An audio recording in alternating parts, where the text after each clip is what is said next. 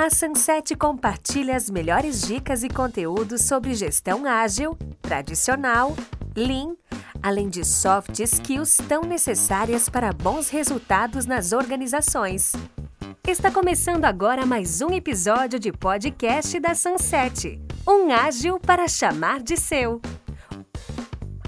E aqui a gente brinca muito, né, com eu e o comigo. Eu falei assim que eu vou fazer uma live esses dias, que um dia eu dei um treinamento chamado Eu e o Comigo. Quando eu começo a falar isso daí, o pessoal fala: Oi, o que, que é isso? a gente conhece nessa linha comportamental o Self 1 e Self 2, onde o Self 1 é aquela mente mais analítica, mais lógica, que, que consegue de alguma forma te colocar sempre num, num, num, num passo atrás e falar assim: cara, isso daí é perigo. Não, não faz isso, porque isso é ridículo. Não, para que cantar? Não canta. Fica na tua. E aí fica aquela vergonha, aquela timidez.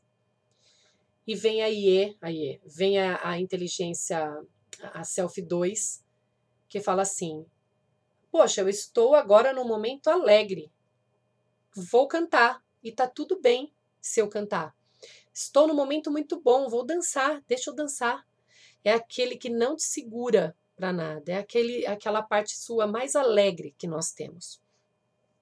E essa parte mais alegre que nós temos é que faz aí o equilíbrio entre o eu e o comigo. É importante ter as duas? É. A gente só tem que tomar muito cuidado, muito cuidado em dar ouvido para o eu. O eu aqui, né? O comigo a gente dá, mas o eu aqui, se a gente tomar, se a gente não tomar muito cuidado, a gente vai ter muitos medos. E nós vamos acabar dando muita ideia para o medo a gente vai sempre nos segurar. É muito prudente a gente ter o, o, o self 1? Sim, é muito prudente a gente ter. Por quê? Porque ele vai permitir que você não faça nenhuma besteira. Ah, vou aqui, nossa, que legal essa ponte, deixa eu debruçar nela para ver como é lá na parte de baixo. Você sabe que você vai cair, você vai poder, né, se ferir ou até mesmo partir. Então, tu não vai fazer um negócio desse. Então, é muito importante que a gente aprende, aprenda a lidar com esses dois mas de uma forma bastante amiga. Aqueles dois, né, carinhas que fica aqui assim, o anjinho e o diabinho, que a gente traduz no dia a dia. É exatamente isso. Temos sim múltiplas coisas dentro de nós, somos seres complexos e aí é que a gente que mora tudo de descobrir cada vez mais o eu. Então a gente pega e faz o quê? Quando a gente fala do nosso eu, a gente está falando de duas aptidões: a autoconsciência e o autocontrole. É algo que a gente consegue, de alguma forma, nos controlar, olhar para nós e melhorar. E a gente tem outras duas aptidões, que é a consciência social e a administração, dos nossos relacionamentos. Que aí sim ele está ligado diretamente a outras pessoas e como você interage com essas outras pessoas. Então a gente precisa, para poder desenvolver a nossa inteligência emocional cada vez mais, ter uma noção dessas quatro aptidões e o como é que a gente vai tomar autoconsciência da nossa, das nossas ações, do nosso, do nosso eu, controlar as nossas emoções diante de circunstâncias que aparecem N durante o dia, ter aí uma consciência de onde você está, em qual ambiente você está inserido, como que você deve se comportar dentro desse ambiente, com as pessoas nela inserida e, além de tudo, administrar os seus relacionamentos. Então a gente vai aprendendo a lidar cada vez mais com tudo isso. Nós não temos que agir com a razão somente.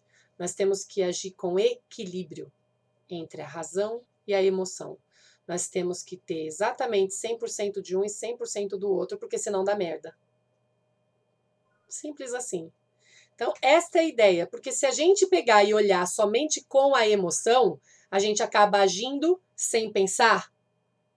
O que, que é esperado então? Que nós sejamos, tenhamos uma ação irresponsável. E não é isso que a gente quer. Se a gente olhar somente com a razão, olhar de repente sem conferir, a gente pode ser injusto. Ou seja, não dá para ser só com a razão, como todo mundo diz por aí. Não é assim que funciona. Se a gente olhar com a razão e com a emoção e não fizer nada, não tomar uma ação que seja, a gente simplesmente está numa zona de conforto e nada, nada vai acontecer. Nem de bom para você e nem de bom para o outro. Porque a gente tem até chance de melhorar aquela situação. Então, o que, é esperado? Que a gente possa ver com a razão, ver, eu vou falar até ver e ver aqui, com o racional.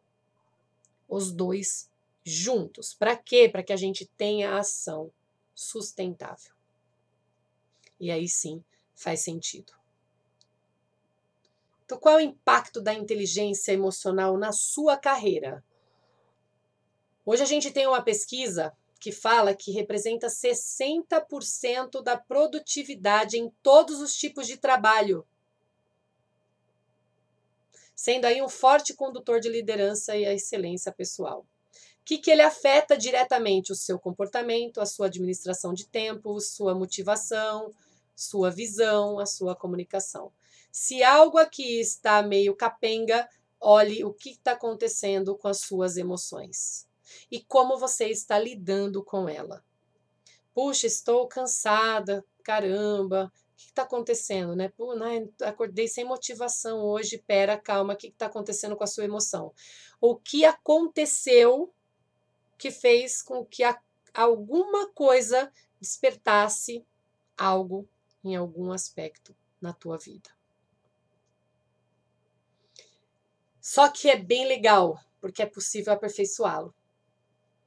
Ó, o que, que a gente sabe? Que 90% dos profissionais top de linha, como são chamados e considerados, têm um alto grau de inteligência emocional. 20% dos profissionais com baixo desempenho têm um baixo grau de inteligência emocional. Então, qual é a conclusão que chegaram? Que é possível ser altamente qualificado e não possuir, de repente, o dom da inteligência emocional. E isso pode trazer grandes chances de não ter sucesso na vida.